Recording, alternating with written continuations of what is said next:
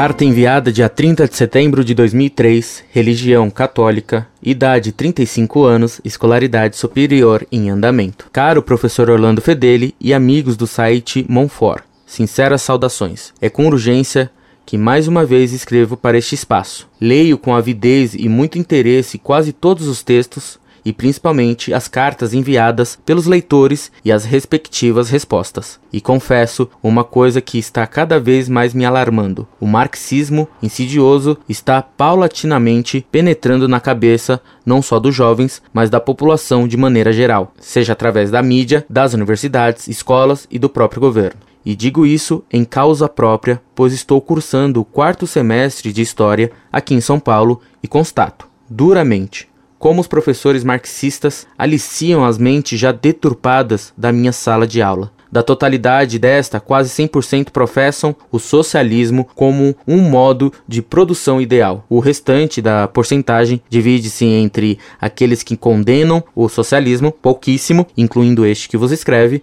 e outros ficam em cima do muro. Brigo, luto, levo artigos da internet e muitos livros tentando mostrar o lado do comunismo se é que este teve um lado bom, e as mazelas que este regime levou a diversos países. E o pior é que, além de muito, desdenharam e não possuírem argumentos válidos que sustentem suas opiniões. Acham lindo o modo de viver cubano, desfilam com camisetas de Che Guevara e sustentam que não se faz omeletes sem quebrarem alguns ovos, para justificar os crimes comunistas. Retóricas esquerdistas, ilusão comunista, falácias socialistas. Não percebe que este ódio aos que possuem algo, a propriedade privada, aos Estados Unidos, etc., é uma inveja que não cabe em seus corações. Logicamente que não aprovo de maneira nenhuma qualquer tipo de imperialismo, estadunidense ou não, mas o capitalismo, com todos seus defeitos, ainda assim permanece como um regime, digamos, muito superior ao comunismo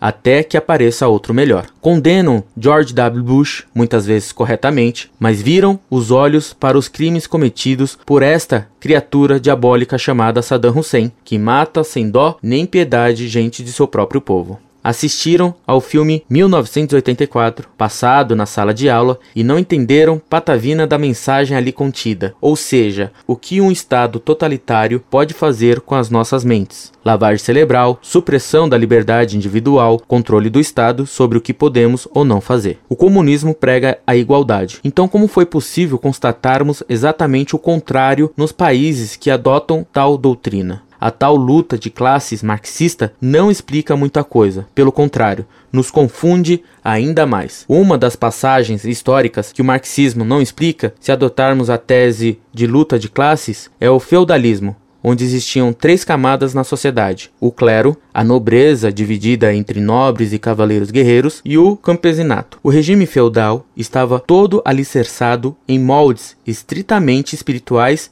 e confio as cruzadas nasceram em cima disso, apesar da historiografia, principalmente a marxista, por nos tentar levar a acreditar que fora só movido pela economia. Aliás, o nefasto marxismo diz que a economia rege a sociedade. Isto é um absurdo. Isso relega a humanidade à subserviência da economia, nos deixando sem livre arbítrio, sem vontade própria, sem alma. Mas pensar o que de uma doutrina regida sobre égide do ateísmo? Mas isso vem de longa data, desde quando os iluministas e os economistas do século XVII começaram a explicar tudo em nome da ciência, deixando de lado a obra de Deus. E muitas vezes creio que exista uma sombra negra, diabólica, aliciando a humanidade. Que outra resposta temos quando lemos sobre Hitler, Lenin, Napoleão, Maquiavel, Pol Pot, Mao Tse Tung, Guevara, Gengis Khan, Stalin, ou seria Satalin,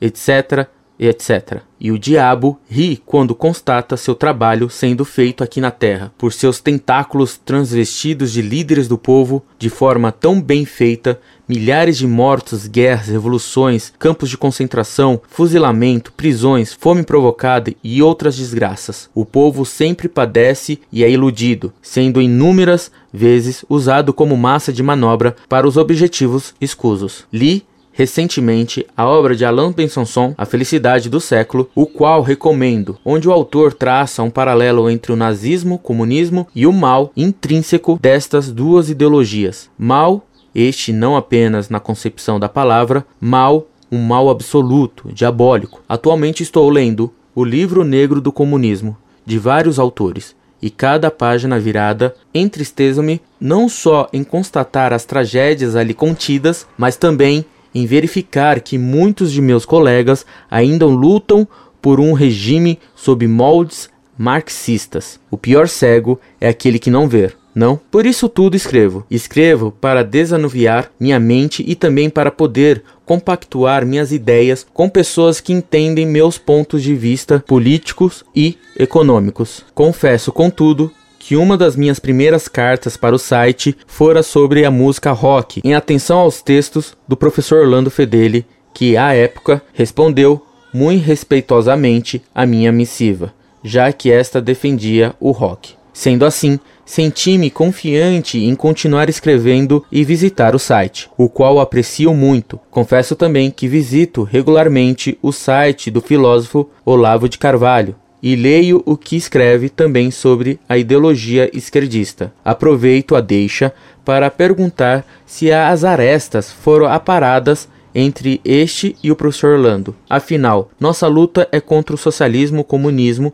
o ateísmo e outras aberrações. O diabo quer nos separar. Não podemos, portanto, deixar que isso aconteça. Em cima disso, será que Che Guevara estava certo quando dizia que não posso ser amigo de alguém que não tenha a mesma convicção política que a minha? Tomara que não. E como a verdade liberta, confesso também que possuía uma certa simpatia pela causa esquerdista muitos anos atrás. Mas como Deus sabe o que faz, graças a ele, não fiz o curso de história à época. Com certeza, engrossaria a militância socialista de outrora e que atualmente nos alicia. Grancianamente falando, abri meus olhos, expandi minha mente e finalmente consegui situar-me no mundo e atender o chamado, como vocês bem entendem. Logicamente que possuo todos os defeitos do mundo, mas aos poucos vou estudando, comparando, pesquisando e descobrindo a verdade. Deus sabe a hora certa para tudo nesta vida. Bem, por hora fico por aqui. Voltarei ao tema, certamente. Principalmente porque terei história moderna e contemporânea ano que vem, o último. Ou seja, estudaremos as revoluções, os processos de independência, as duas guerras mundiais, o surgimento do comunismo e etc. Temas estes que, dependendo do professor, servirão para manobrar as mentes mais incultas. Que Deus nos tenha. Obrigado pela oportunidade e aguardo algum comentário, se possível. Abraços. Muito prezado, salve Maria. Gostei muito de sua visão das coisas e admiro sua coragem e sua fidelidade à verdade, enfrentando tanta ignorância por parte de seus professores e colegas. Quanto ao Olavo de Carvalho, o que me separa dele não são arestas apenas. O que me separa dele é que ele é um gnóstico inimigo da fé católica. Despeço-me contente por ler sua carta e comentário. Incorde Jesus Semper, Orlando Fedeli.